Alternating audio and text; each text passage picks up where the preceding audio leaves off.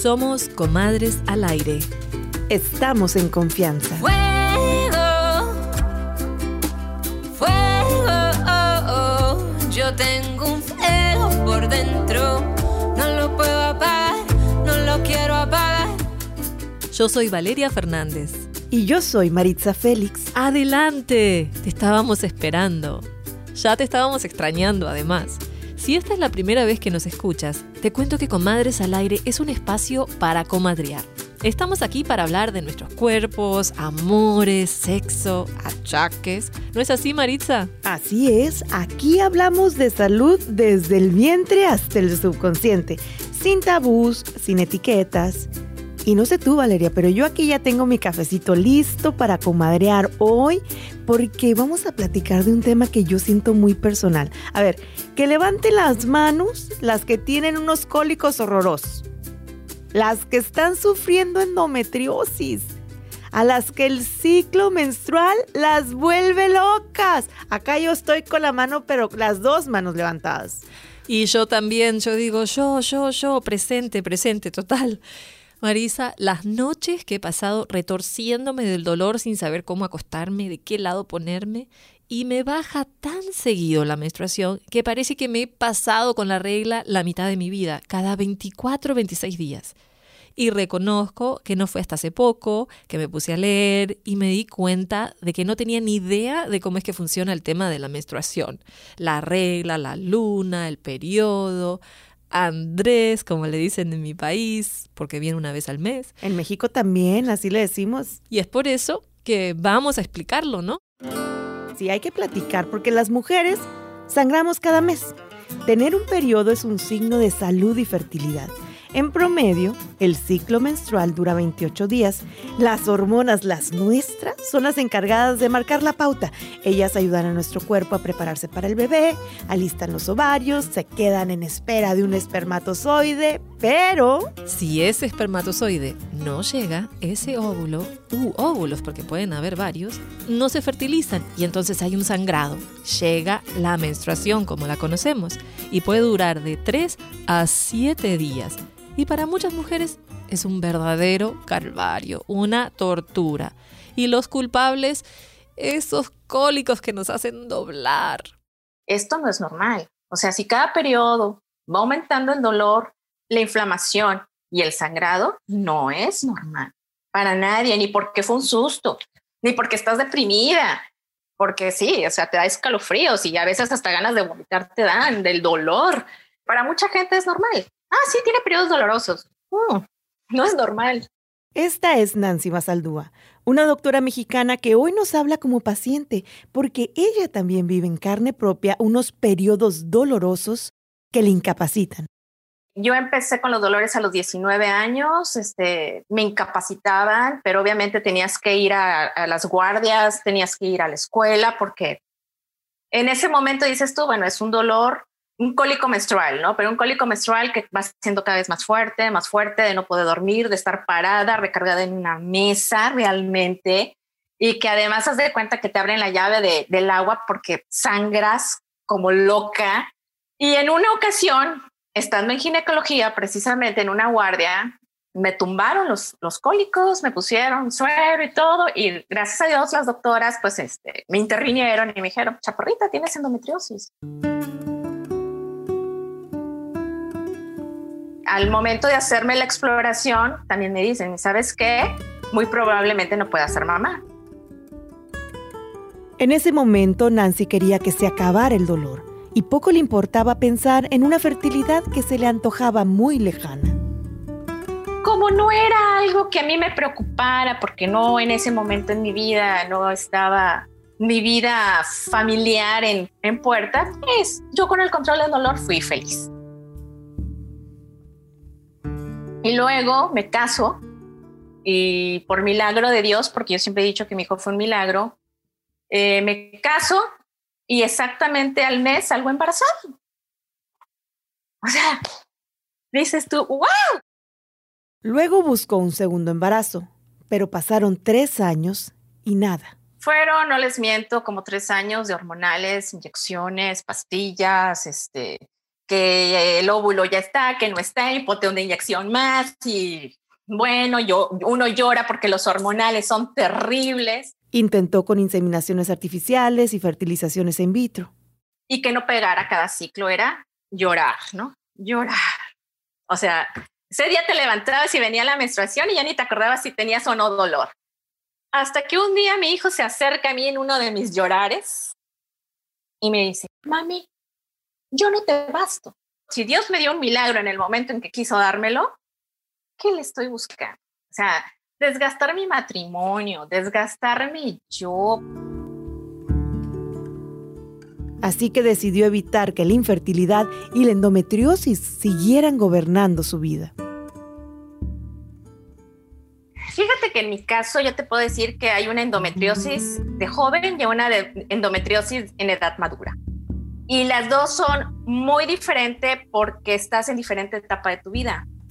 Entonces yo creo que de ahí radica el problema de entender la enfermedad como tal. Y eso que a mí me lo diagnosticaron estudiando medicina, ¿no? Por eso te digo que la endometriosis es una enfermedad muy subestimada. La endometriosis te pega en muchas áreas de tu vida. Es que en la endometriosis nadie te dice, ay, este, no puedo tener hijos. Digo, ¿cuántas nosotras aquí no tenemos que pasar por los comentarios hirientes de gente que no sabe tu via crucis? Te pega la parte emocional porque pasamos por periodos de depresiones, cañones también, este, estos ciclos que nos dan y que de repente no falta quien te diga ya deberías de estar acostumbrada a esto y que también estás poniéndote los guantes de voz y decir, sí, claro que las hormonas nos cambian el estar sometidos a, los anticonceptivos. Es una enfermedad crónica. ¿Por qué esto no se acaba hasta que llega la, menopausia? Por eso te digo, yo, Nancy Basaldúa, opté por dejarlo todo y por no tomar hormonales ni analgésicos. Habrá quien siquiera tomar analgésicos y te diga su punto de vista del por qué. Habrá quien te diga, no, yo sí aguanté mis seis años y yo sí quise pagar fertilizaciones in vitro, la cantidad necesaria para tener un hijo. Yo en mi caso no lo pongo porque yo tuve un hijo que Dios me dio, mi milagro, siempre lo he dicho, y que yo sí pude decir hasta aquí llegué, pero de no haber tenido un hijo, a lo mejor ahorita a mis casi 49 años estaría en busca de. Yo aprendí con esto incluso a ser respetuosa con las personas, porque tú no sabes lo que hay detrás por lo que tú sufriste. Digo yo, nadie puede juzgar a las demás personas sin saber lo que está atrás.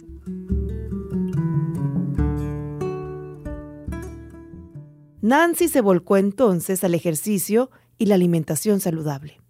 Y es lo que ha salvado mi vida después de, de que yo ya decidí no más hormonales, ni más analgésicos en mi vida también. Y eso fue lo que yo le comenté a mi ginecólogo cuando me dijo, Nancy, si, este, si no tomas tus este, anticonceptivos, esto va a aumentar. Ay, pues, doctor? Yo lo voy a manejar alternativamente y voy a dejar que la naturaleza haga lo que tenga que hacer. Va a venir la menopausia y la voy a recibir con, con aplausos y bombones porque va a ser la que va a acabar comiendo endometriosis.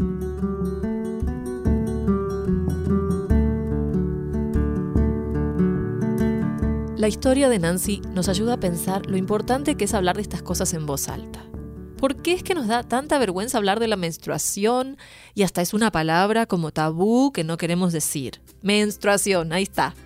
Otra cosa, es tan importante darnos cuenta de que a veces juzgamos a otras mujeres, hacemos preguntas, hacemos comentarios que parecen inocentes, sin darnos cuenta realmente qué es lo que está pasando en sus vidas, en su intimidad, en sus ovarios, y al platicarlo, Valeria, nos damos cuenta de que no estamos solas en esto. No somos las únicas ni las últimas, porque ¿será que esto es hereditario?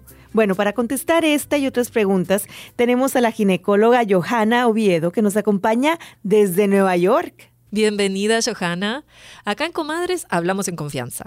Y te voy a contar que mi menstruación ha sido siempre una tortura desde que era adolescente, desde los 13 sangraba muchísimo. Se me manchaba la ropa todo el tiempo y me frustraba porque la única solución que me daban los doctores era tomar anticonceptivos, tomar anticonceptivos.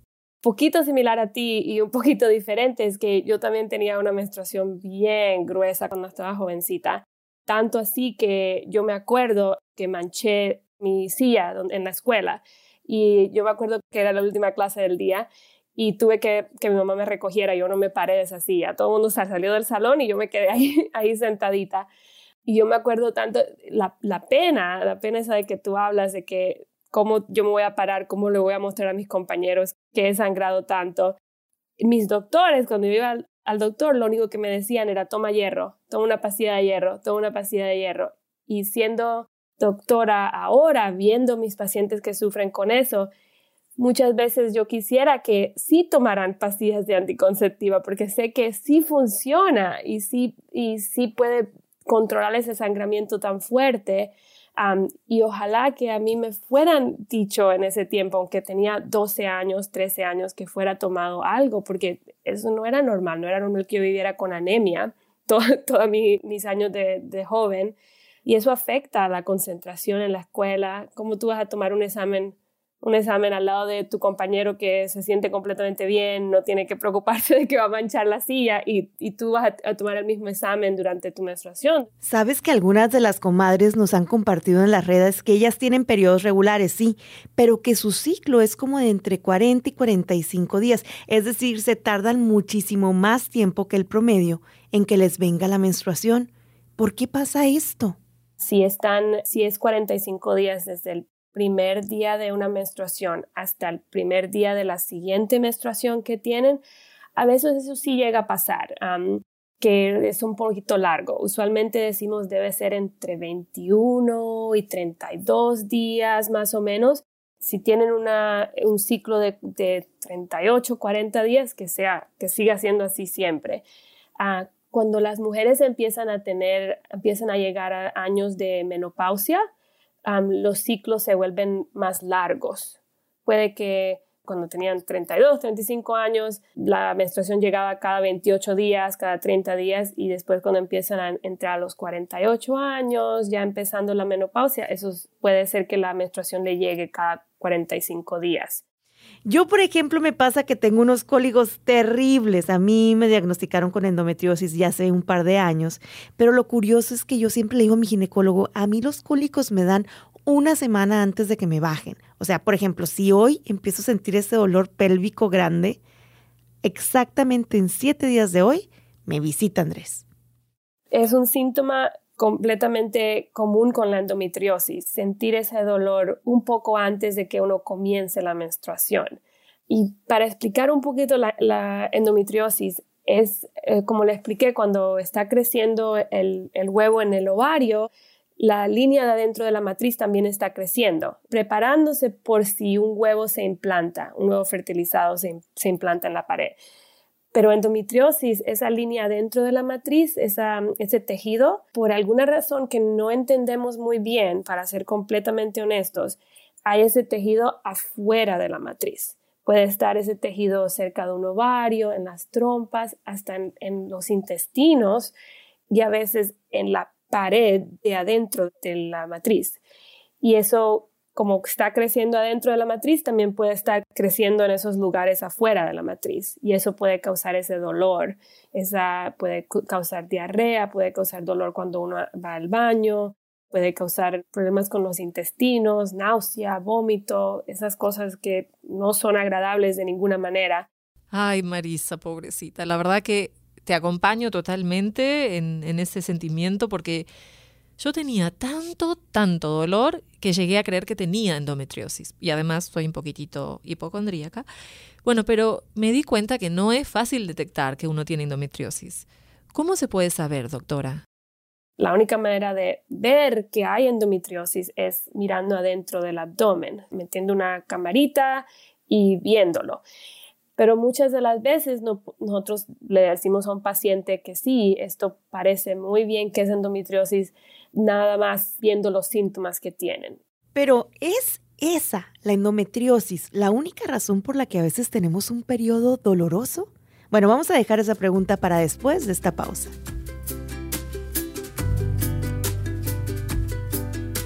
Estás escuchando Comadres al Aire. No te vayas, volvemos en un minutito para seguir comadreando con la doctora Johanna Oviedo.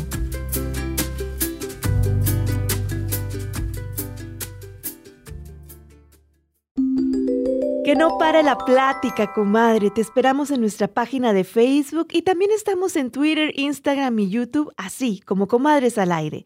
Un espacio para hablar de nuestros cuerpos, nuestra mente y nuestro corazón. De todo, desde el vientre hasta el subconsciente. Sin tabúes, sin etiquetas. Estamos en confianza.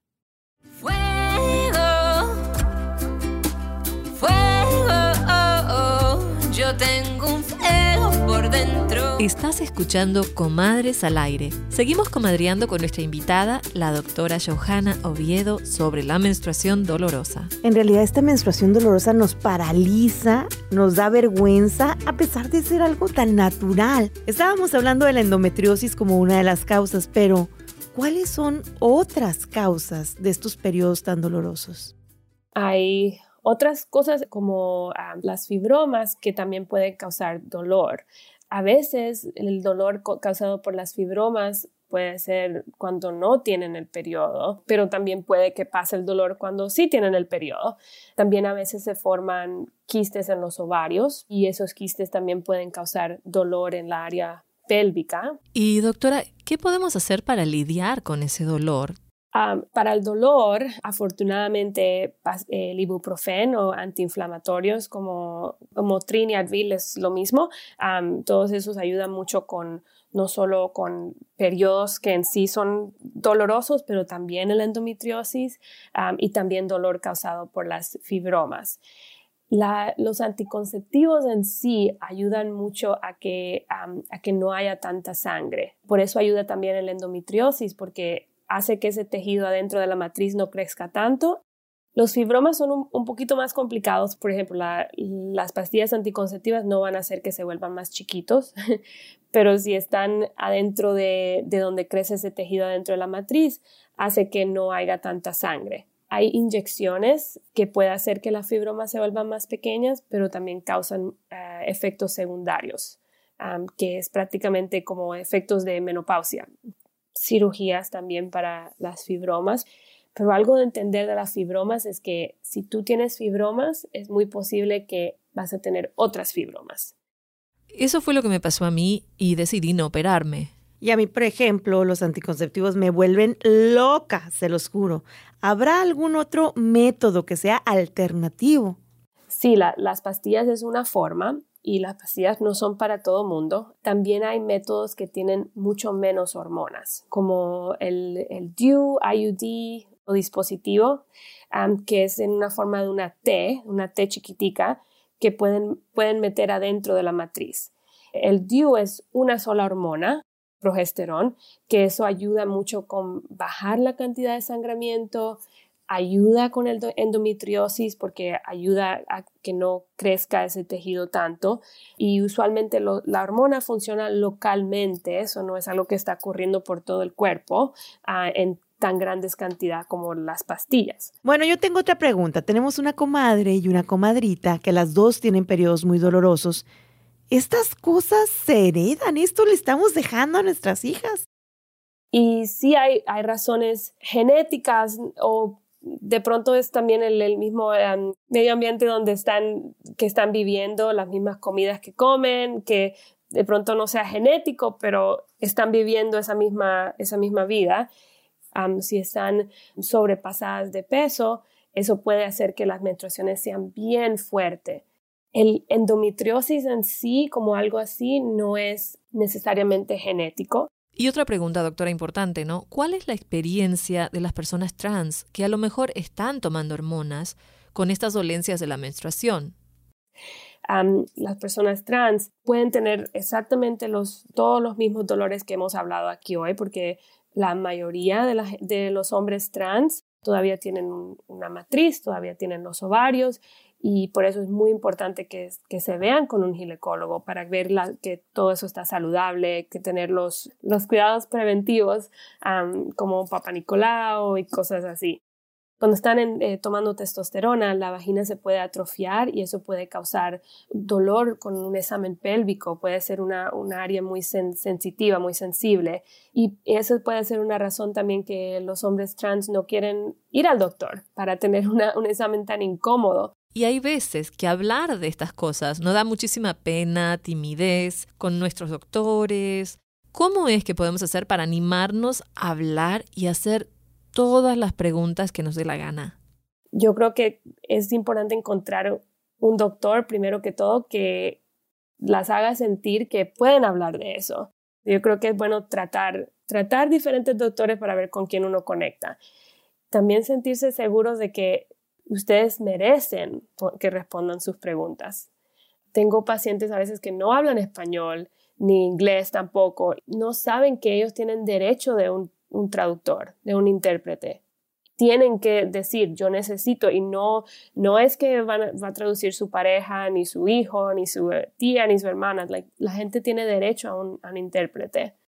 Esta en realidad es información muy, muy valiosa, porque a veces salimos del doctor con una receta en la mano y no entendimos ni por qué, ni a qué fuimos a consulta y salimos con las mismas preguntas que antes. Pero bueno, esperemos que no nos pase otra vez. Muchísimas gracias por acompañarnos, comadre, doctora Johanna. Esperamos que esta no sea tu última visita.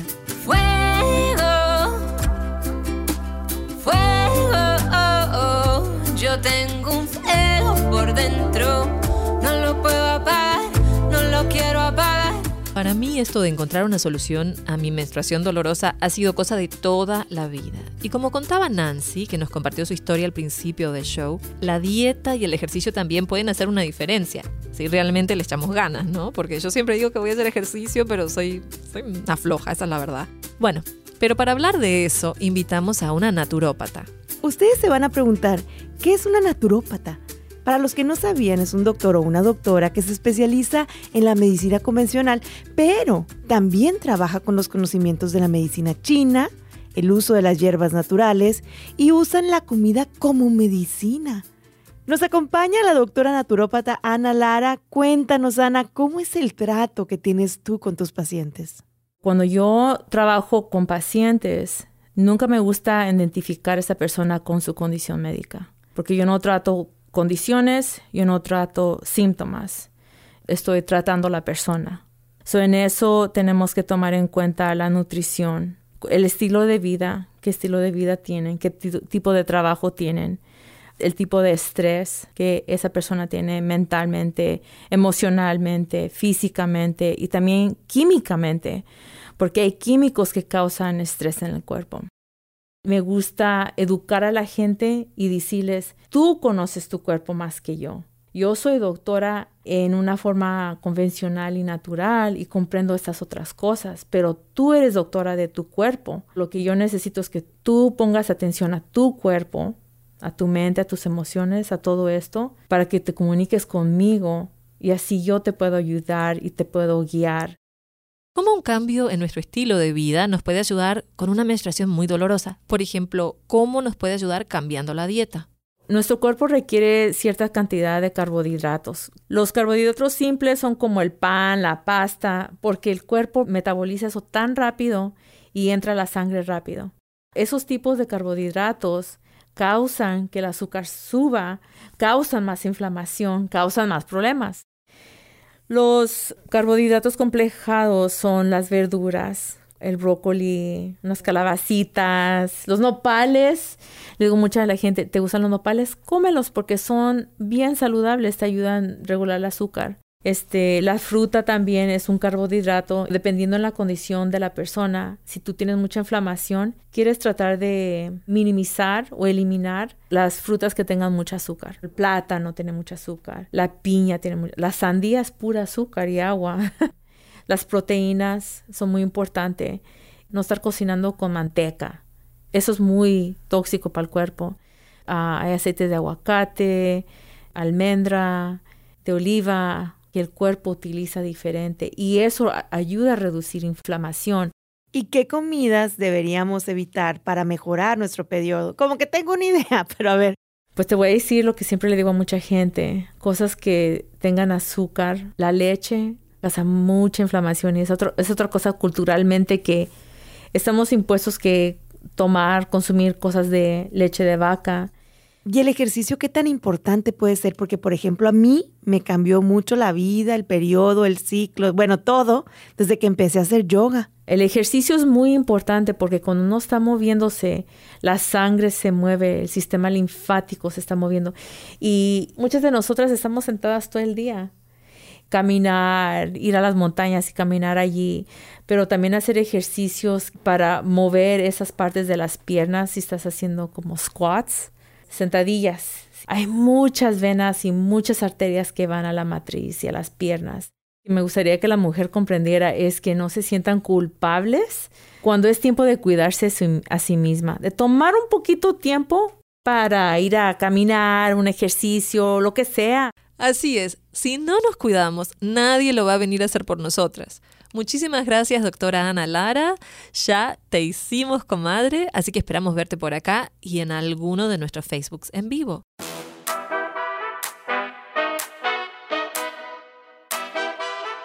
Estás escuchando Comadres al Aire. Y no seríamos comadres sin ti. Por eso te invitamos a que nos busques en Instagram y Facebook con nuestro nombre Comadres al Aire. Y nos vimos en las redes sociales y algunas de ustedes nos contaron un poquito de sus experiencias con estos cólicos, con este dolor menstrual.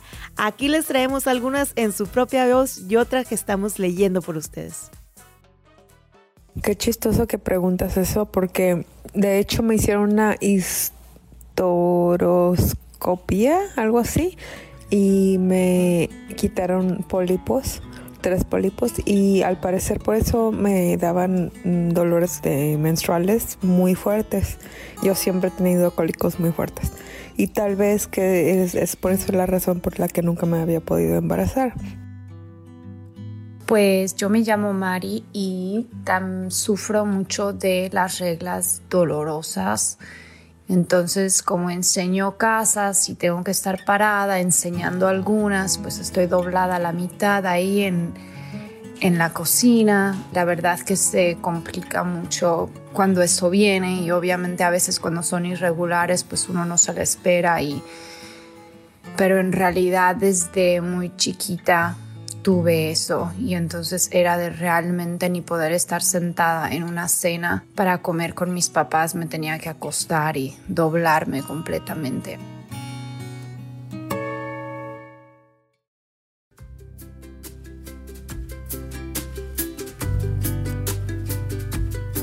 Ay, ya se nos acabó el tiempo y yo que me quería servir otro cafecito, Valeria.